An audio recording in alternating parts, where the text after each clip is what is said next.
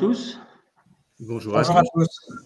Euh, nous avons le plaisir à l'IGS ce soir de vous accueillir sur une thématique ô combien importante euh, par les temps qui courent, à savoir les compétences clés nécessaires pour avoir des commerciaux performants. Et oui, le titre est volontairement euh, ambitieux. Donc pour ce faire, j'ai le plaisir d'avoir deux grands experts à mes côtés, en l'occurrence Benoît Vanazzi, qui est cofondateur de Startup Leader et également DRH, ainsi que notre ami Alexandre Imbert, qui est vice-président et associé de Document Store. Les amis, est-ce que vous voulez vous présenter? Benoît, à toi l'honneur. Eh bien, bonjour à tous. Donc, je m'appelle Benoît Vanazzi, j'ai 56 ans. Je suis un ancien DRH de grandes entreprises, de l'industrie et du commerce. Et à partir de 2017, je suis rentré dans le monde des startups en créant deux entreprises, donc euh, Startup Leader et Donner du sens RH, qui ont une activité dans le recrutement, la détection et le développement des potentiels par les soft skills, on va en parler aujourd'hui, plutôt pour des entreprises technologiques. Super. Et toi, Alex? Eh bien, je m'appelle Alexandre Imbert, je suis directeur de développement chez Document Store. Euh, je vous avoue que je suis euh, passionné par le sujet qui euh, nous réunit ce soir. Merci, merci Pierre. pendant 20 ans, j'ai exercé des fonctions de management euh, de force de vente ou de managers commerciaux. Document Store, donc c'est une entreprise qui a bientôt 25 ans et qui est un distributeur intégrateur de solutions euh, informatiques, print et supply, et qui se mue d'une entreprise euh, plutôt transactionnelle vers une entreprise de service et qui vient aide ses collaborateurs aussi à parcourir ce, ce même chemin, et notamment les commerciaux et leurs performances, puisque vous l'aurez compris, euh, euh, le modèle évolue et donc euh, ce que nous attendons d'eux et les facteurs clés de succès ne seront plus les mêmes qu'auparavant. C'est très clair. Donc pour ce soir, si vous le permettez, on va commencer par une problématique évidente, puisque notre sujet est autour de la performance commerciale. Vous allez me dire, d'après vous, quels sont les facteurs clés de succès de la performance commerciale? Qu'est-ce qui veut commencer? Alors, je, veux bien avec un préalable pour dire qu'il y a autant euh, de bons commerciaux que de types de vente.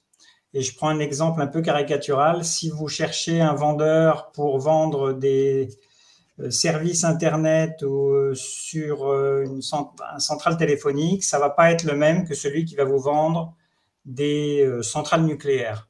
Donc, l'environnement de vente, que ce soit la, connaissance du produit, sa valeur ajoutée, sa réputation, la qualité de la marque, l'organisation de l'équipe, tout ça fait que ça peut être très différent d'un contexte à l'autre. Alexandre, tu vois Oui, oui euh, un, point euh, à ajouter sur, euh, sur, ces profils qui évidemment évoluent. Pour ma part, évidemment plus avec un côté IT, puisque c'est euh, l'expérience euh, Document Store, euh, qui était. alors, initialement, on était beaucoup sur des modèles de vente assez, assez classiques, et donc la compétence première que nous attendions était souvent hard, et on, on, se transforme véritablement pour aller chercher beaucoup plus de soft skills, qui, à mon avis, est la clé du succès pour obtenir la performance commerciale. D'accord. Donc, euh, pour bien vous situer, Benoît est plutôt spécialiste euh, en tant que chasseur euh, des startups, on peut dire ça comme ça.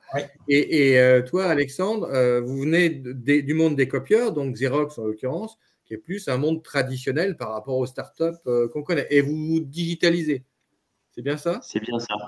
voilà. Donc, est-ce qu'on peut passer deux secondes sur les différences justement entre les startups et les business traditionnels? En termes de facteurs clés de succès pour la performance commerciale. Est-ce que c'est les mêmes facteurs clés? Est-ce qu'ils sont différents? Est-ce qu'il y a une zone en commun? Je pense qu'il y a effectivement euh, des différences euh, euh, ou une start-up sur les facteurs clés qui. Voilà, une, entreprise nouvelle avec un business model qui est souvent un petit peu disruptif, qui part de rien et qui voit une croissance forte, assez instantanée, eh bien, est tout de suite dans une dynamique de, succès avec des KPI qui sont euh, euh, assez liés à la performance commerciale quantitative. je vois beaucoup de, résultats et c'est matérialisé par la croissance, donc du chiffre d'affaires, la marge, le rythme des affaires. Et dans un business traditionnel, on est alors un petit peu moins sur la conquête parce qu'on doit aussi fidéliser nos clients et donc, finalement, ben, les facteurs clés de succès sont aussi liés, je vais dire, au taux d'attrition, à la fidélisation des clients. et ça ne se mesure pas tout à fait de, la même façon. en tout cas, là où on se rejoint, c'est que dans ces deux modèles, évidemment, le, résultat reste, la clé de mesure, même si derrière, on peut décliner de façon euh, différente et dans un business traditionnel, avoir l'expérience d'avoir tout un peigne des fondamentaux, des KPI qui sont euh, sûrement plus nombreux qu'une jeune entreprise qui vient, de, qui vient de se lancer. Oui, tout à fait d'accord. Je compléterai juste en deux mots pour, pour dire qu'effectivement, dans une start-up, le, le, premier BizDev, il est avant tout euh, start-upper avec une vision globale du, de l'entreprise. Il est moins spécialisé dans une orientation vente.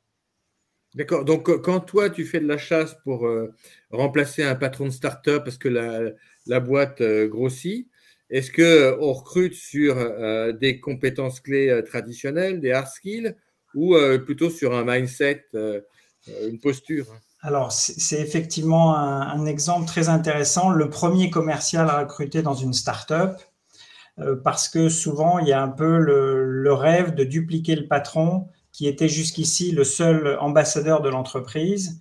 Et, euh, souvent, ça peut amener à des, euh, des inquiétudes sur la performance parce que le business model, au total, euh, est incarné par le patron. Et le premier BizDev va mettre le doigt sur un certain nombre de fragilités du business model et va devoir aussi être en capacité de, faire évoluer avec son fondateur ce business model s'il est imparfait. Donc, euh, contrairement à ce que font nos amis de Document Store avec leur copieur, on ne peut pas faire une copie 3D euh, euh, du fondateur. C'est bien dommage. Il, a, quand même des velléités à être une vraie inspiration pour l'ensemble des collaborateurs. Oui.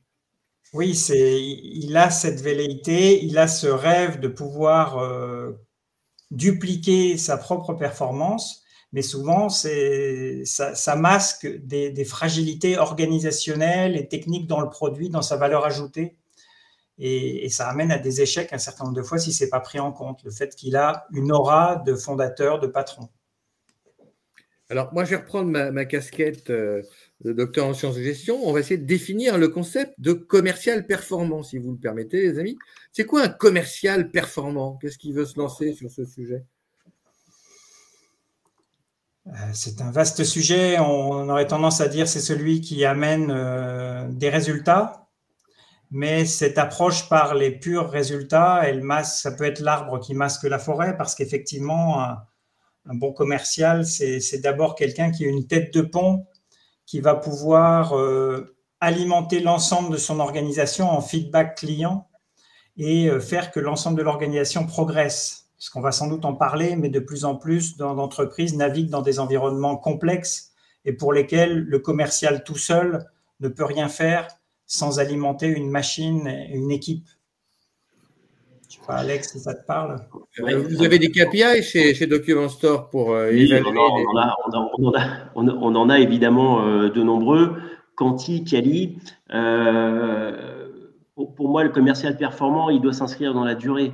Et c'est en ça que ça devient compliqué, parce que des commerciales performants quantitativement sur quelques mois, j'ai envie de dire, ils le sont tous, euh, parce que l'entreprise met aussi beaucoup de moyens à, leur disposition, euh, qui puissent réussir dans le temps de façon régulière et qui puissent euh, eh bien, être agiles et aussi euh, adapter son mindset aux évolutions de l'entreprise. Aujourd'hui, euh, enfin, moi, je ne vends plus ce que je vendais il y a, il y a 20 ans, ne serait-ce même qu'il y a 10 ans. Et dans 5 ans, j'aurai sans doute encore d'autres, un, autre business model en tête.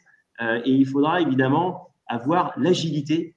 il faut que nos commerciaux aient l'agilité pour réussir dans, ce, dans cette évolution. Donc, les KPI quanti, ils sont facilement mesurables, que ce soit sur les résultats ou l'activité. En revanche, dès qu'on bascule sur du soft skills, c'est plus complexe à évidemment mesurer. Alors, est-ce qu'on doit juger euh, uniquement les commerciaux à l'aune des résultats, euh, fussent-ils Cali ou, Canti Ou est-ce qu'il y a d'autres façons d'évaluer la performance d'un commercial, peut-être l'état d'esprit? Euh, Benoît, en tant que DRH, tu vois ça comment? Alors, l'état d'esprit, le mindset, est fondamentale. Moi, si on veut faire très simple, parce qu'on peut y donner, lui donner de nombreuses définitions, moi, il y en a une qui me plaît beaucoup, c'est de parler de la résilience d'un commercial. J'ai été chercher une petite définition parce qu'on en parle beaucoup sans forcément avoir tout en tête. La résilience, la capacité d'une personne à développer, à continuer à se projeter dans l'avenir en présence d'événements déstabilisants.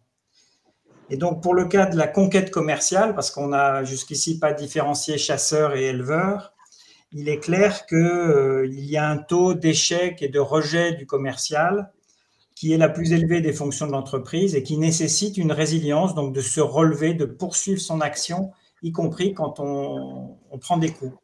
Alors, est-ce qu'on prend beaucoup de coups? Tiens, euh, Alexandre, toi qui es un ancien directeur commercial, je ne sais pas si Benoît t'a aussi épousé cette fonction, mais est-ce que c'est une fonction où c'est quoi le taux d'échec euh, pour un commercial? Ça peut monter très haut Oui, oui, on prend, euh, on prend beaucoup de coups, mais, mais on, est, on est résistant. Euh, et moi, je qualifie toujours mes commerciaux euh, un peu de, pour moi, c'est mes super-héros. Euh, parce que quand, quand on fait des approches téléphoniques, on fait encore du téléphone, évidemment, de la chasse lorsqu'on fait de la conquête, on est sur 95% de taux d'échec. Et, quand on réussit, on a pris trois rendez-vous en une demi-journée. et ça, quand on sort de trois heures de, avec trois rendez-vous, on doit pouvoir être fier d'avoir pris ces trois rendez-vous. Donc oui, et, et c'est pas simple parce que, euh, euh eh bien finalement, à 95% de notre temps, euh, on a des gens en face de nous dont le métier est euh, de nous dire non. Oui, Donc, la résilience. Vous, vous êtes dans, dans, une offre qui, que sont les copieurs, pour, pour simplifier, qui n'est pas non plus d'un érotisme torride. Donc, c'est ah, des copieurs, ce qui est très, ça, ça, me donne, ça me, ça me, fait penser à quelque chose, c'est que la France, qui est un pays de, de technologie, d'ingénieurs, euh, n'aime pas vendre. Or, effectivement, le fait d'aimer ses commerciaux, c'est une démarche culturelle qu'on trouve plus dans le monde anglo-saxon. Et effectivement, euh, je pense que ça contribue à, l'efficacité globale d'une organisation commerciale si l'ensemble de l'entreprise met ses commerciaux en avant plutôt que de les, critiquer. Je pense qu'il faut les, aussi penser à les positionner euh, correctement. Aujourd'hui, le marché ne requiert plus de commerciaux, mais plutôt euh, des conseillers pour euh, guider les entreprises à se, transformer, à s'organiser. Et, mais malgré tout, euh, on parlait de, de, de, de multifonctions, de copieurs. Sur le marché du digital, donc un marché qu'on adresse avec une offre de digitalisation de, contenu, on a ce même taux d'échec en conquête, en phase de conquête.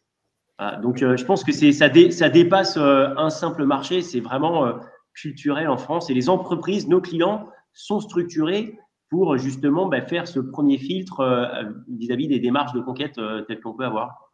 Alors, euh, on a dit tout à l'heure qu'on n'aimait pas vendre en France, et donc ça posait des problèmes pour les vendeurs, mais est-ce qu'on n'aime pas vendre ou est-ce qu'on n'aime pas les vendeurs ou les deux? Parce que j'ai aussi l'impression, quand on voit les bisbilles entre les commerciaux et les autres départements d'entreprise, dont le marketing, qu'il y a aussi des, des, petites guéguerres entre les deux. Est-ce que je me trompe en disant que les commerciaux ne sont pas forcément bien intégrés, parce que c'est un critère de performance, l'intégration.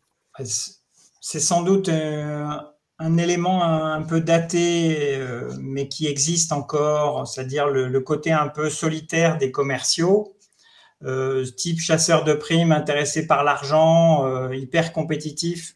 Bon, maintenant, notamment dans les business technologiques ou complexes, si on se positionne comme ça, on est mort. Donc il y, a forcément un besoin d'être en, équipe. Et pour ça, que le commercial en question ait une capacité de coopération avec l'ensemble de l'organisation, c'est devenu un, point essentiel. Donc, l'intégration du commercial, pour vous deux, c'est un facteur clé de succès et une compétence clé, la capacité de s'intégrer. Absolument, c'est même, même euh, essentiel. Euh, et, souvent, avant de, avant d'aller sur le terrain et, de discuter avec euh, ses premiers clients, euh, une semaine d'onboarding au sein des équipes, rencontrer les gens et que chacun explique son métier est essentiel. C'est un facteur clé de performance. Donc, et, et c'est pas seulement une simple coordination, c'est que aujourd'hui, un commercial, Benoît l'a dit, en, vente complexe, doit manager l'ensemble des ressources parce que lui, en règle générale, n'a plus la compétence euh, hard, euh, mais il manage la compétence hard. Tout à fait.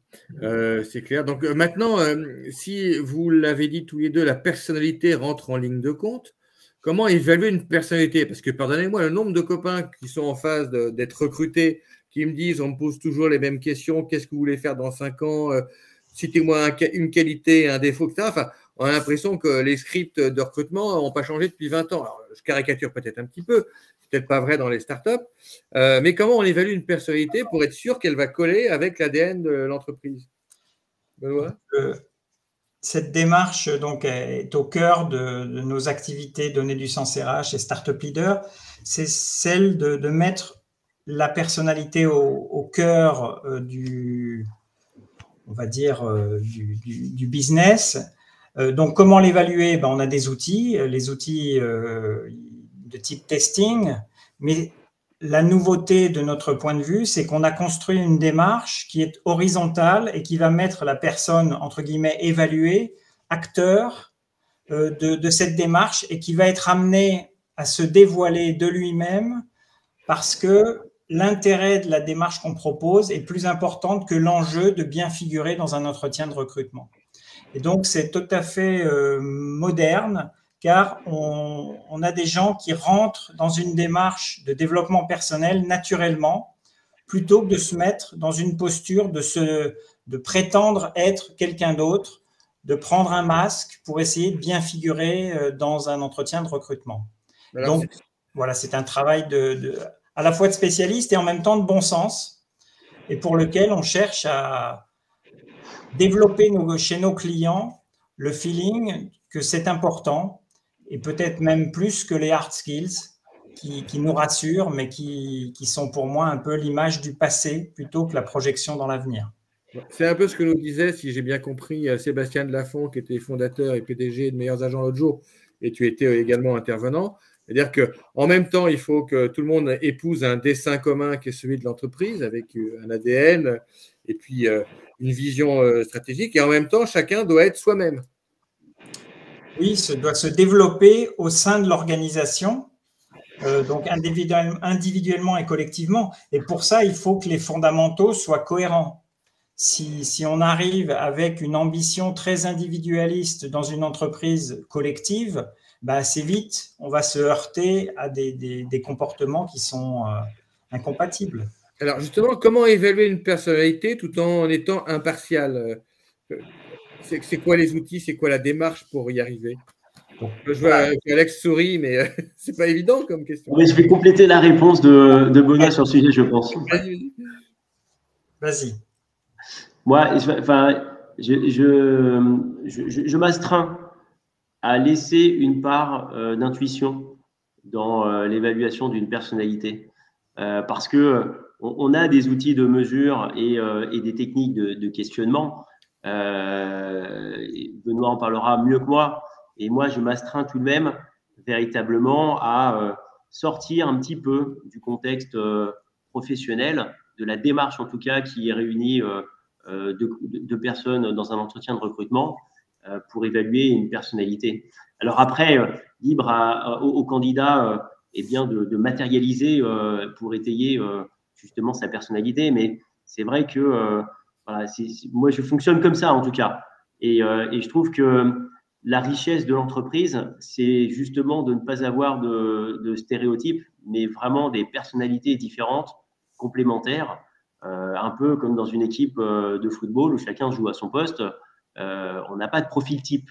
En revanche, on veut vraiment que, que les gens soient complémentaires je suis tout à fait d'accord avec ça. Et le fait de, professionnaliser la démarche d'évaluation des soft skills par des outils, par euh, une forme d'expertise, elle vise pas à standardiser les recrutements comme on fait parfois quand on veut un HEC, un X, ces fameux diplômes à la française, mais c'est plutôt de chercher l'adéquation au poste, puisque un poste de commercial, on a dit, bah, il n'y en a pas un, il y en a mille. Donc, il faut déjà comprendre quel est le poste, qualifier les soft skills nécessaires pour le poste, qualifier le manager. Une, une euh, spécificité de notre démarche, c'est qu'on commence à mettre nos clients managers dans nos outils pour savoir comment eux-mêmes fonctionnent et pour leur trouver un match, ce qu'on appelle le matching affinitaire, qui va fonctionner au mieux avec la personne dans son poste. Et quand on connaît bien une entreprise, on parle même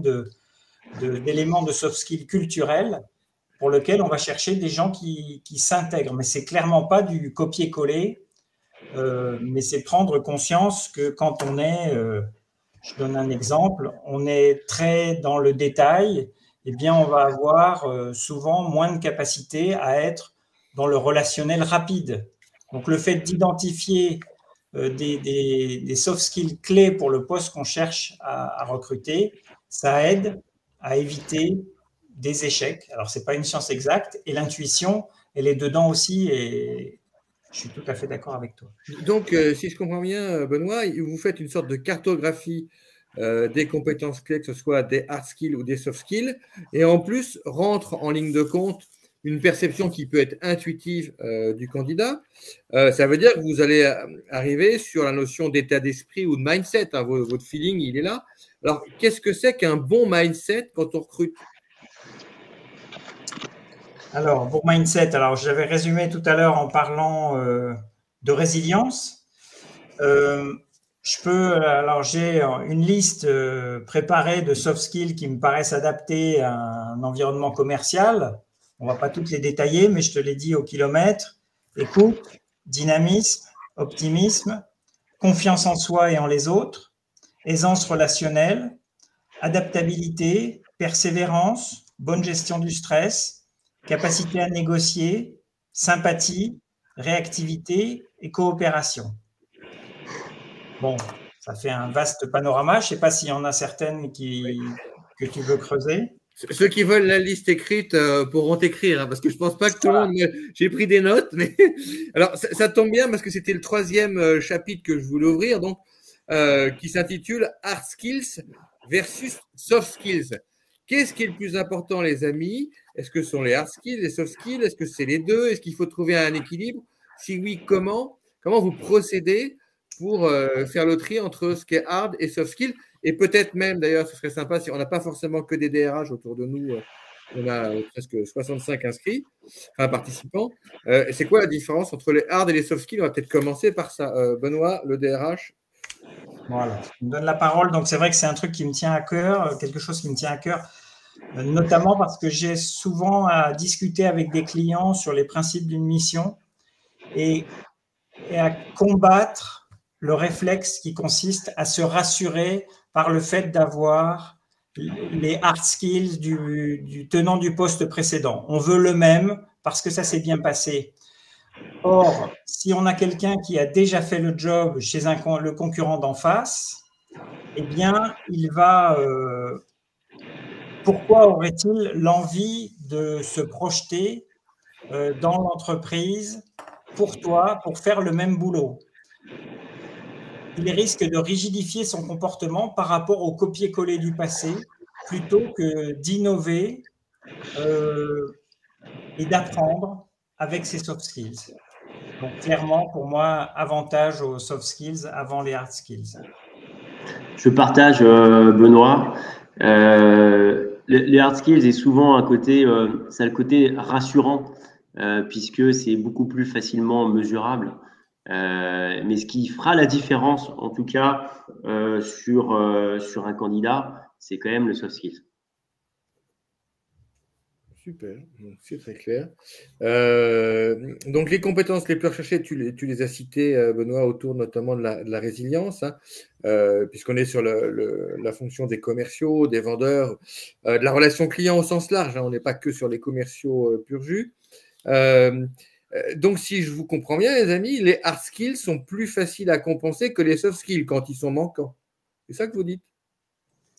Alors j'ai une une discussion hier avec un, commercial qu'on a recruté qui, qui, est en pleine réussite et qui est arrivé dans un business technologique qu'il ne connaissait pas. Ça fait deux mois qu'il est là et il a déjà presque tous les codes, le niveau de culture nécessaire pour être en capacité d'échanger avec un prospect et pour ensuite passer le ballon à ceux qui sont experts dans son organisation. Donc, à court terme, c'est clair qu'avoir des hard skills qui correspondent, c'est un avantage. Mais à moyen long terme, dans mon expérience, il y a le risque de trop s'appuyer sur cette base de connaissances et de ne finalement pas suffisamment adapter sa, sa pratique à l'entreprise où on arrive.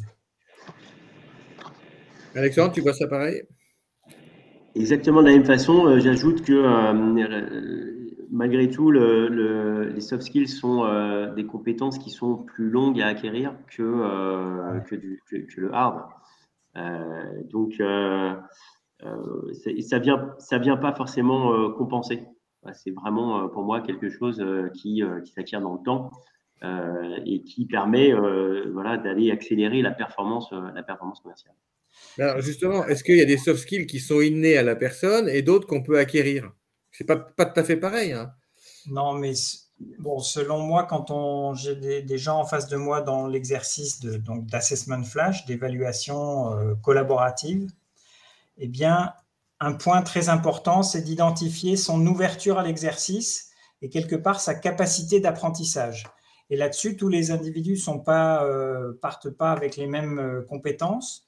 Il y a des gens qui sont très portés par leur image, euh, par leur apparence, quelque part par ce qui, ce qui fait leur efficacité, mais aussi leur défense, et qui vont moins bien euh, s'adapter à la plasticité nécessaire pour se remettre en question, pour moi, dans un environnement moderne où il faut apprendre tout au long de la vie et non pas se contenter de ses succès de première partie de carrière. Et, là, effectivement, alors, nous, on le fait euh, très régulièrement à travers des entretiens euh, mensuels et plus largement annuels.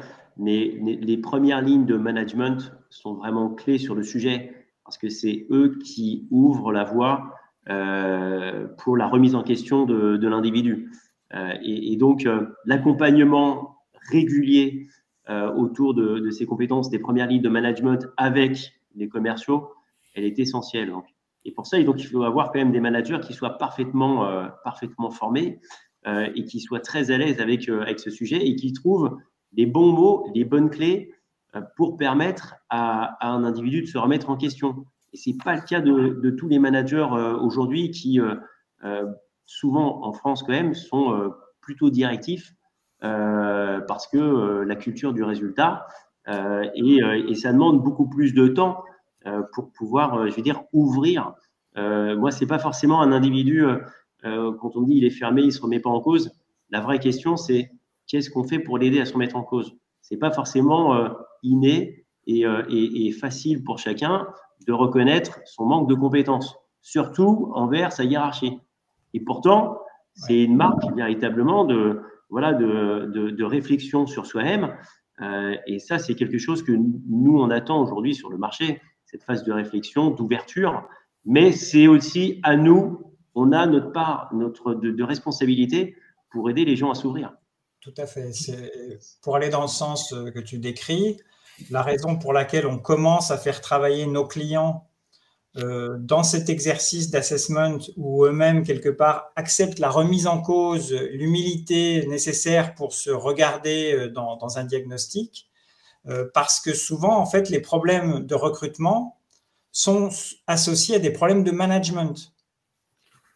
Et donc, on est amené à quelque part coacher nos, rapidement en préparation de mission nos clients pour s'adapter à des attentes de, plus jeunes titulaires de postes qui veulent de la confiance, qui veulent du développement, et qui veulent euh, de l'exemplarité de la part de leur manager aussi. Si c'est juste euh, fais ce que je dis, pas ce que je fais, c'est pas euh, cohérent avec une logique d'ouverture pour progresser sur ses, propres comportements. Alors, je, vous ai bien entendu, les amis. Est-ce que on pourrait dire que lors d'un recrutement, tant pour le recruteur que le candidat, euh, tout le monde a intérêt à ce que les gens soient naturels et ne jouent pas un jeu? Sinon, comment peut-on détecter les postures, l'état d'esprit, euh, tout ce qui va de pair avec les soft skills si le, gars euh, fait du cinéma ou, est dans l'acteur studio? Tout à fait. Disons que c'est. Bon, D'abord, il faut détecter si l'organisation en question est globalement compatible avec cette ouverture-là, parce que sinon, ça ne va pas le faire. Et ensuite, ceux qui entrent doivent rechercher cette, cette ouverture-là, qui pour moi fait partie de la modernité du management, euh, où, encore une fois, on est un apprenti tout au long de la vie, plutôt qu'à un moment donné d'être devenu un chef surpuissant qui va euh, traiter les autres comme il n'aimait pas être traité 20 ans plus tôt. Alors, c'est passionnant ce que tu nous dis Benoît, parce que moi, je suis spécialiste de la relation client euh, du marketing et de la transformation digitale. Et euh, dans notre jargon sur la relation client, on parle toujours de symétrie des attentions, c'est-à-dire qu'il faut traiter notamment ses salariés aussi bien qu'on traite ses clients, ce qui est une chose logique. Et là, tu es en train de nous dire peut-être que euh, tu évalues aussi le recruteur quand tu prépares un recrutement pour voir que les degrés d'ouverture soient en parallèle de chaque côté. C'est un peu ça l'idée? Tout à fait. Et qui qui une forme, en tout cas, de, principe d'ouverture. Ça ne veut pas dire qu'on est euh, arrivé à un niveau de sagesse du Bouddha, mais qu'en tout cas, euh, qu'on accepte la remise en question qu'il y a quand on a encore des choses à, faire progresser malgré ses, résultats, sa carrière prestigieuse, et qu'on a encore des choses à apprendre. J'avais noté pendant notre euh, phase préparatoire qu'on appelle dry run avec euh, vous deux, qu'il euh, y a un thème qui t'intéressait particulièrement, Benoît, c'était le, thème du commercial idéal. Alors, est-ce que c'est comme le Yeti euh, ou est-ce que ça existe Dis-nous. Bah, écoute, je pense que c'est un mythe et que effectivement, un certain nombre de fois, des, organisations qui ont des difficultés pensent que c'est parce que leurs commerciaux ne sont, pas au niveau. Ça peut être le cas, mais souvent, c'est encore une fois l'arbre qui, cache la forêt.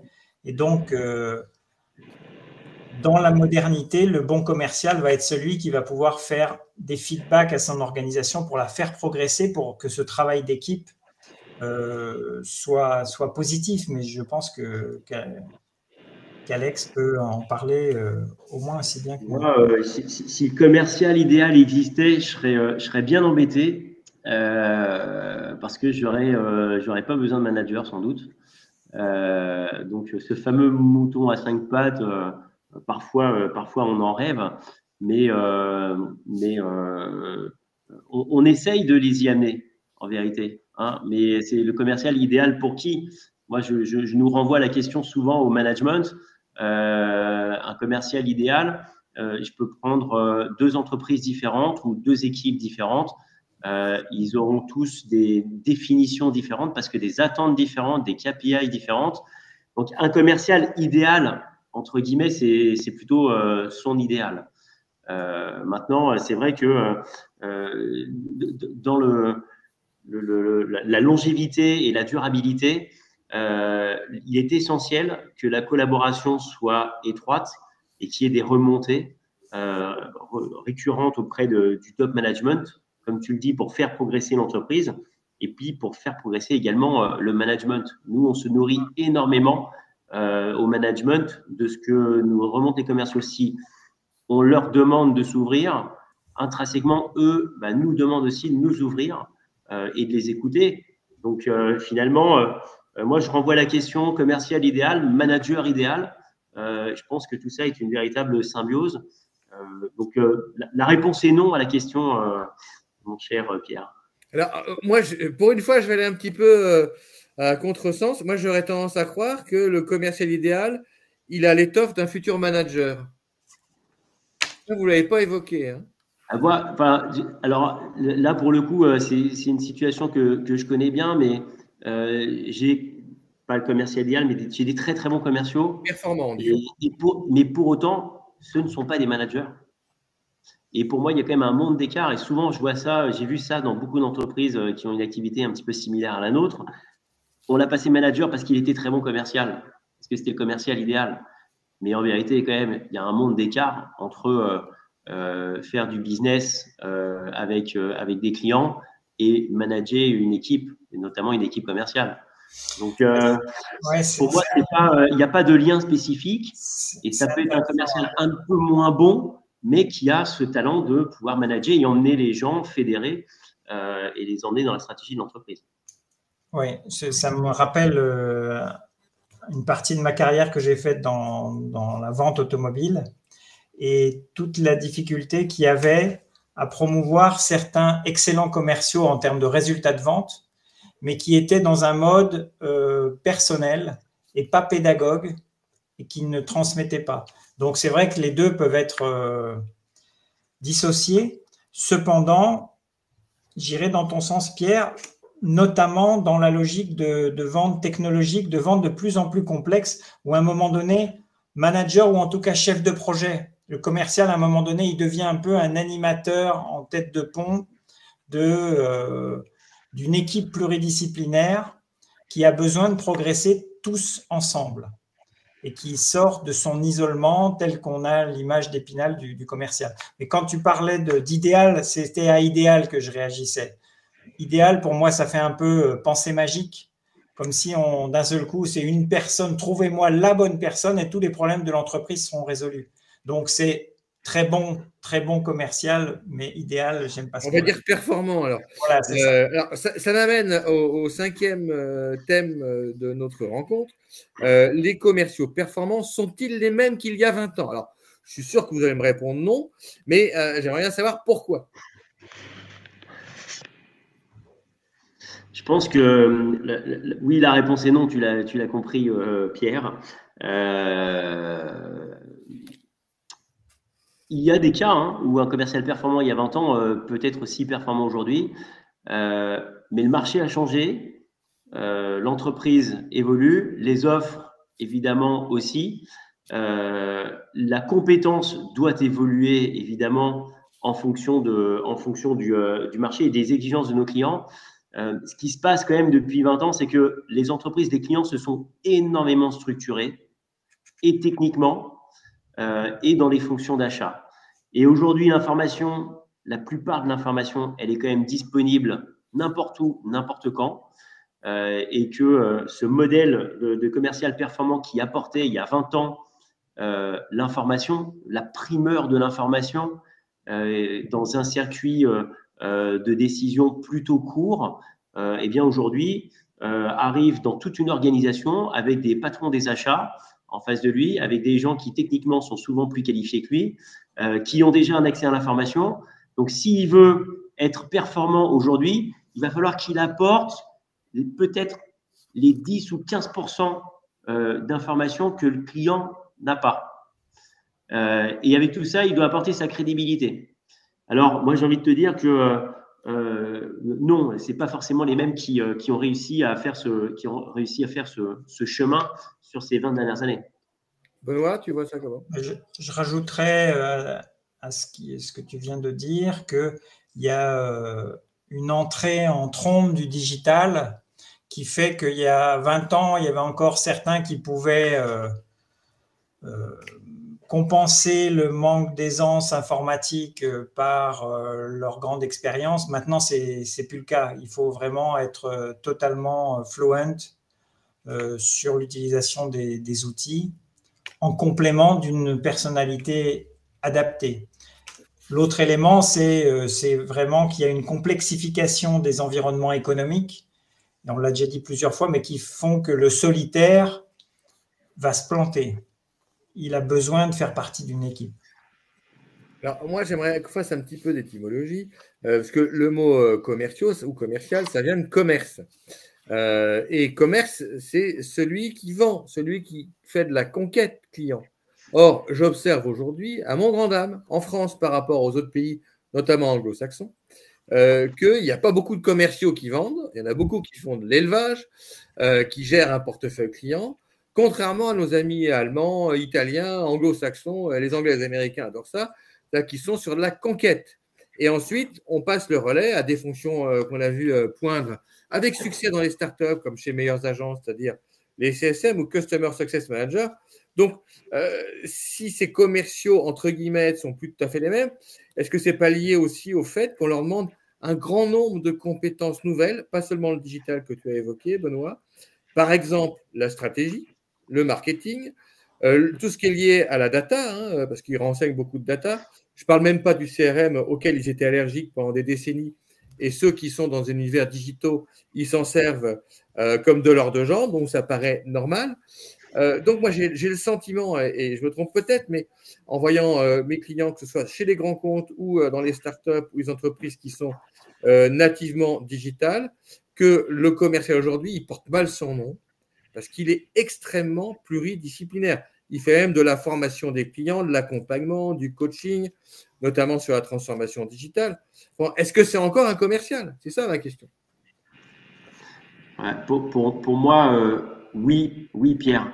Et, c'est même un super héros parce que euh, aujourd'hui, garder un client, c'est un super challenge. Il faut imaginer qu'il y a 20 ans, euh, quand tu scellais une relation avec un client, allez, tu partais quand même pour quelques années, tu étais dans une relation durable. Aujourd'hui, tu le fais, mais les clients sont tellement euh, sollicités par la concurrence que conserver ton client euh, et lui apporter toujours l'information, la veille technologique, euh, c'est déjà un super challenge. Et je te confirme que c'est énormément de temps passé au détriment parfois de la conquête la conquête pure.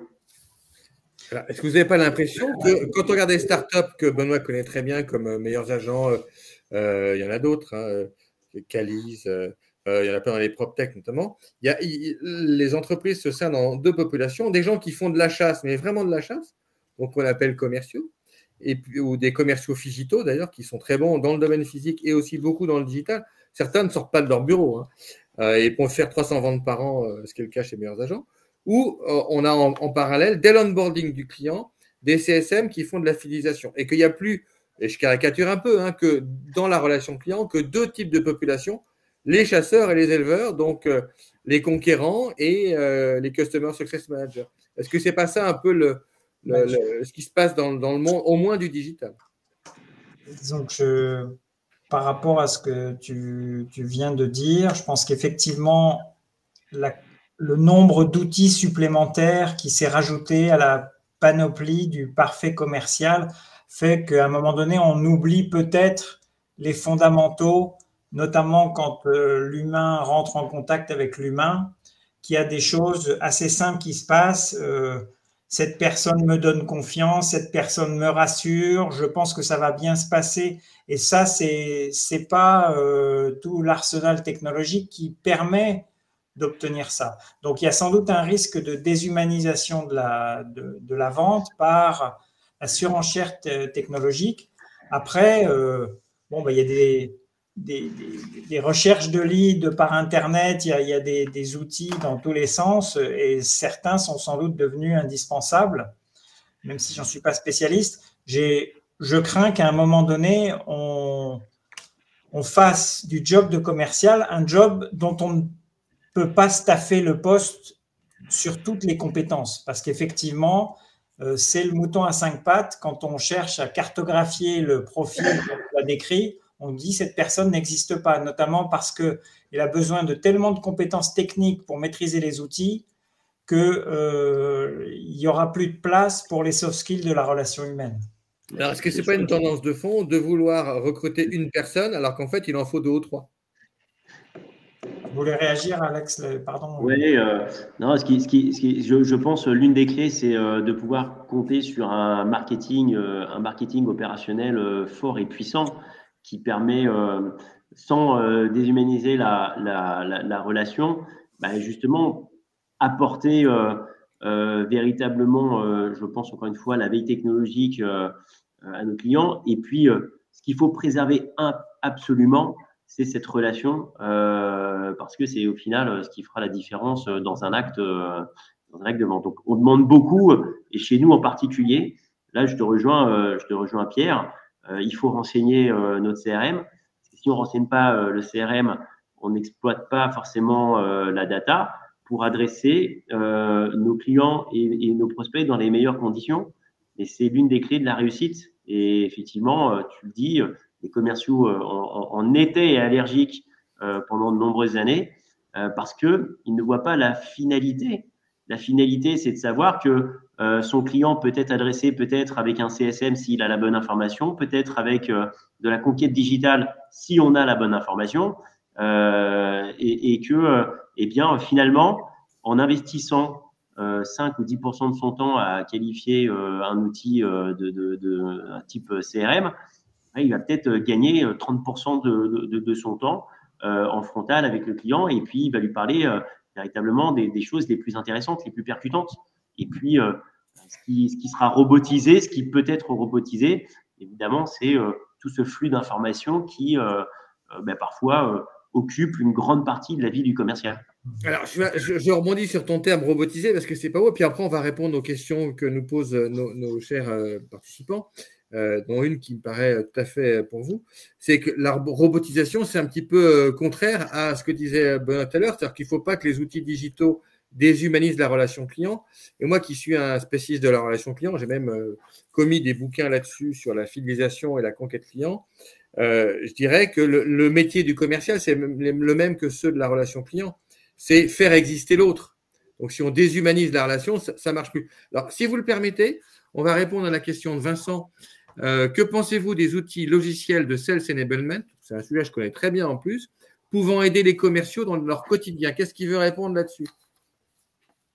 Si vous ne voulez pas, je le fais. Ne hein. vous inquiétez pas. Vas-y, Benoît. Ah non, c'est pas ma partie, je vous laisse. alors, moi, j'ai beaucoup travaillé sur le sales enablement, notamment avec des acteurs euh, français. Je connais bien Chopad, iSpot, euh, euh, Touch and Sell, pour ne pas le citer, qui est, qui, est, français.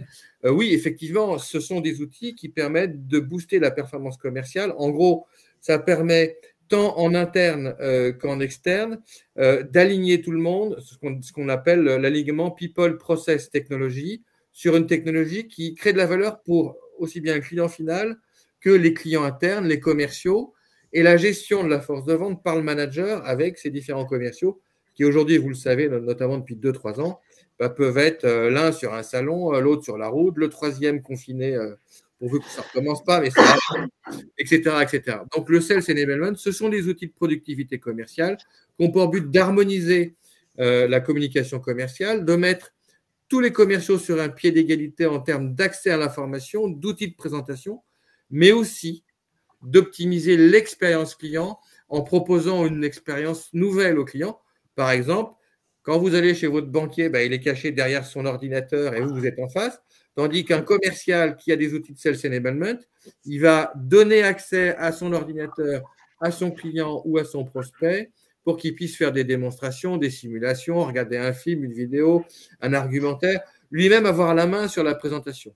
Donc, on n'est plus face à face, on est côte à côte et ça change radicalement le rapport humain. Voilà.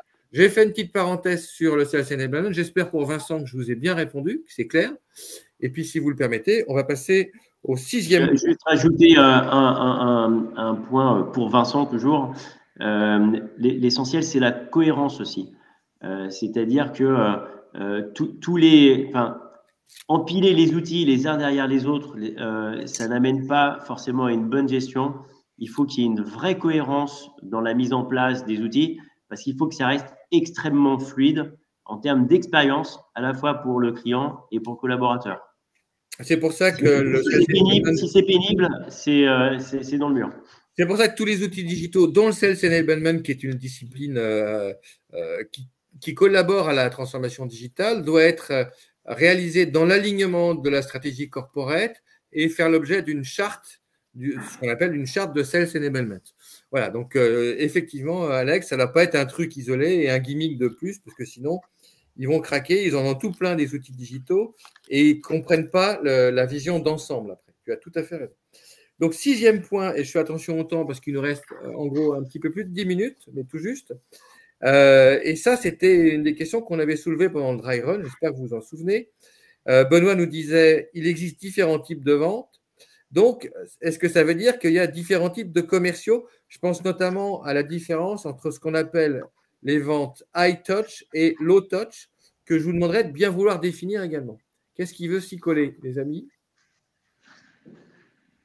Vente high touch, vente low touch. Déjà, il faut expliquer ce que c'est, s'il y en a qui ne savent pas.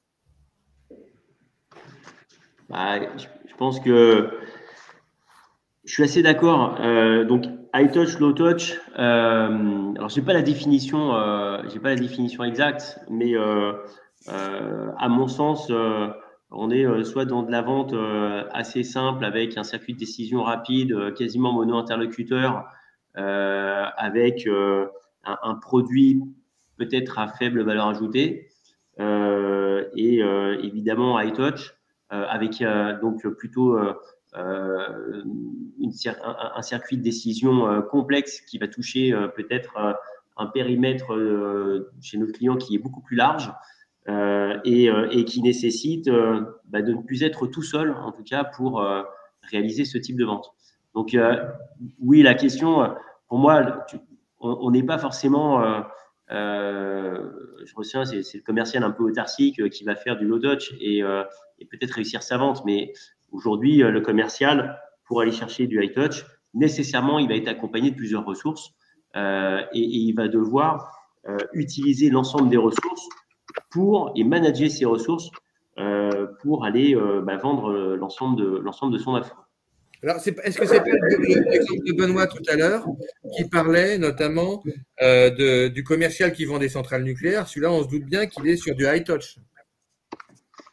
Que c'est des ventes complexes qui peuvent durer des Et puis, je pense qu'il y a aussi la notion de vente processée, c'est-à-dire que dans le low touch, bon, il y a des, produits à faible valeur ajoutée, mais il peut aussi y avoir des, processus de vente extrêmement euh, processés par les outils informatiques qui font que, euh, et notamment si on a une marque euh, mondiale, Google ou je ne sais quoi, à un moment donné, c'est juste mettre dans les bons tuyaux pour que la, vente se fasse. Et donc, il n'y a pratiquement plus de commerciaux dans, ce dispositif.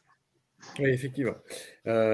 donc, on arrive à l'avant-dernier sujet. on est à peu près dans les temps, il nous reste 8 minutes. Euh, on a parlé vaguement du digital, mais là, on va parler du digital et notamment de l'impact de la crise sanitaire sur le management des forces de vente, avec notamment beaucoup de gens qui se retrouvent à la maison, comme on l'est ce soir, et comme le sont, je suppose, une bonne partie de, nos participants.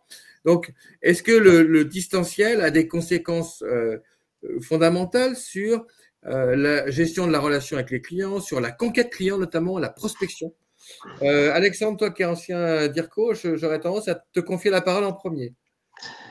Merci Pierre. Euh, oui, il y, a énormément de, aujourd'hui de, rendez-vous qui, qui se font à distance, qui se font en Teams. ce qui est très frappant et, gênant, c'est que bah, dans un acte quand même de, de relation, alors acte de vente, on est avant tout c'est une aventure humaine. Euh, on perd toute l'analyse de la gestuelle. Euh, et ça, c'est euh, quelque chose qui a un impact, notamment dans des phases de négociation. la seconde chose, c'est que à distance, toujours, quand on adresse une population assez assez large, donc j'en reviens à la vente complexe, hein, mais peut-être que dans mon dans mon Teams, j'ai un directeur technique un C-level, un DAF, des gens qui toute la journée parlent pas le même langage et pourtant qu'on doit adresser de façon très homogène euh, sans avoir la possibilité de, les interpeller comme on pourrait le faire aussi bien en présentiel.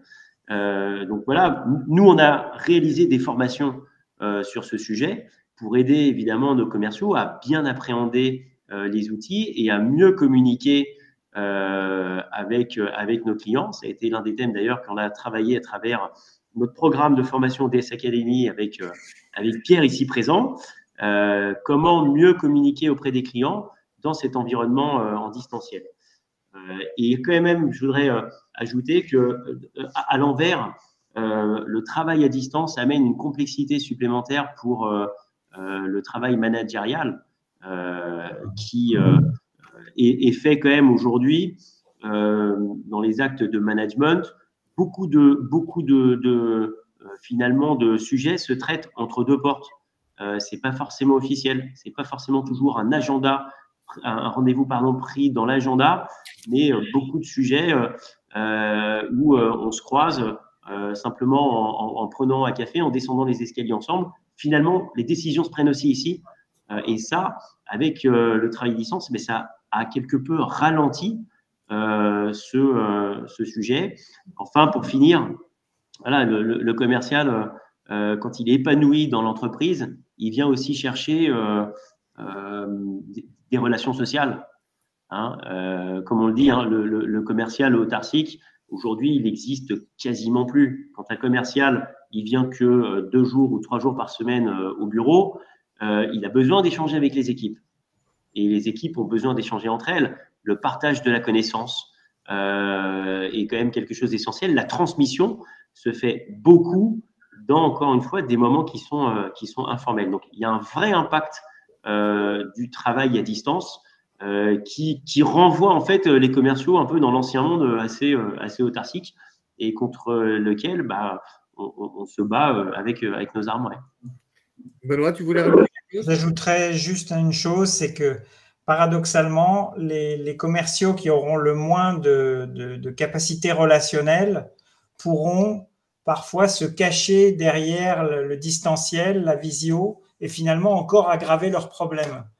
Euh, dans, le monde de la tech, c'est frappant de voir qu'il y a des, réunions euh, de, management en, en visio où euh, tous ceux qui écoutent ont leur caméra et leur micro coupés comme s'ils écoutaient la radio. On ne sait pas ce qui se passe en face et il y a un manager qui parle tout seul.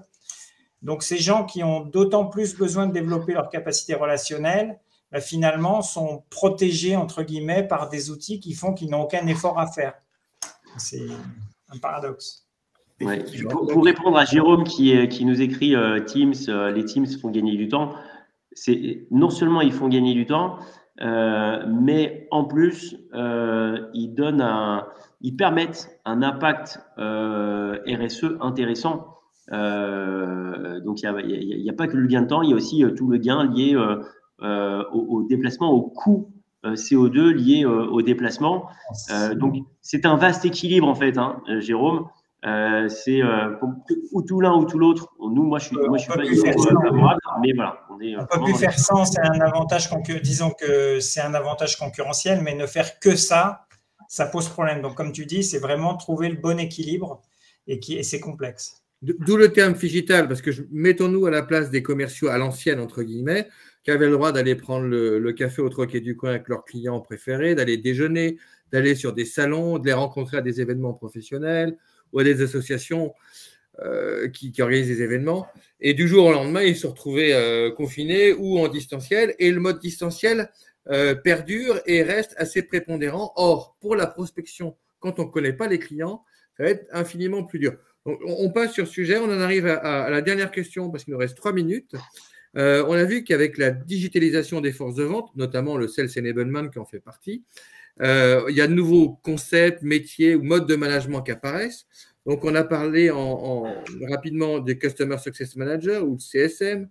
Euh, il y a le Customer Effort Score qu'on voit beaucoup dans l'univers digital. C'est comment, quel effort le client doit-il faire pour avoir gain de cause, c'est important. il y a un truc que j'aime particulièrement qui date de 2003, donc il y a presque 20 ans, qui a été inventé par Frédéric Newell, qui s'appelle le Customer Managed Relationship. Autrement dit, c'est le client qui dirige la relation. Et on le voit beaucoup avec euh, les réseaux sociaux, euh, les sites d'avis de consommateurs, les communautés digitales. Donc, c'est une tendance de fond. Et in fine, tout ça nous amène quand même vers une marche forcée pour toutes les entreprises qui veulent survivre et se développer vers la customer centricity. Alors, à votre avis, que ce soit pour euh, le Customer Success Management, euh, le Customer Managed Relationship ou la Customer Centricity. Quel est l'impact de ces, de ces grandes évolutions sur les compétences des commerciaux? Il nous reste deux minutes. rapidement, moi je dirais que c'est bon, fondamental effectivement qu'une organisation puisse devenir tournée vers son client. Après, il y a le risque de, de surenchère qui va faire que côté marketing, on, on vend euh, la lune et que les commerciaux se retrouvent sous pression avec des fausses promesses. Et si les clients ne sont pas dupes, et eh ben l'ensemble de l'organisation euh, en paiera les conséquences en termes d'image, parce qu'effectivement, euh, on va prendre ses, clients pour des bonnets. Donc, la customer centricity doit être un, état de fait et non pas euh, une, intention pipeau.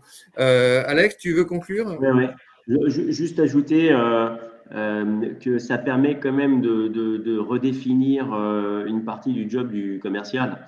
Euh, et, on, est tous, je pense, hein, nous on est une entreprise à caractère commercial, on a des ambitions, des ambitions de croissance, et donc, eh bien, si on peut permettre à, nos commerciaux et bien à travers des CSM ou autres, d'assurer une partie de la, relation commerciale pour se focaliser sur d'autres tâches. On redéfinit les tâches et, nous, ça nous va bien. Hein, je trouve que c'est plutôt intelligent d'introduire ça. Le seul point, c'est qu'il ne faut pas que le, client se sente, euh, entre guillemets, oppressé. Pas que ce soit la surenchère euh, d'outils, de CSM. Enfin, voilà, il faut que ça reste assez, euh, assez fluide et cohérent. Parce que le commercial, lui, il va vouloir travailler son compte aussi. Hein. Il va vouloir appeler le client, il va vouloir. Hein, donc, il faut que ce soit vraiment bien organisé et que ce soit complémentaire. C'est ce qu'on appelle une expérience client sans couture. Donc, on a terminé, mes amis, sur la Customer Centricity et l'expérience client. Donc, euh, ce sont deux choses fondamentales pour les commerciaux. Je vous remercie infiniment tous les deux pour votre grande gentillesse et votre grande expertise. Et euh, je remercie aussi euh, tous les participants qui sont encore en ligne à cette heure-ci. On a dépassé d'une minute, donc vous voyez, on a été raisonnable. Merci à tout le monde et à très bientôt. Bonne soirée. Merci à tous. Merci Benoît, merci Pierre. Merci. Bonne fin de journée.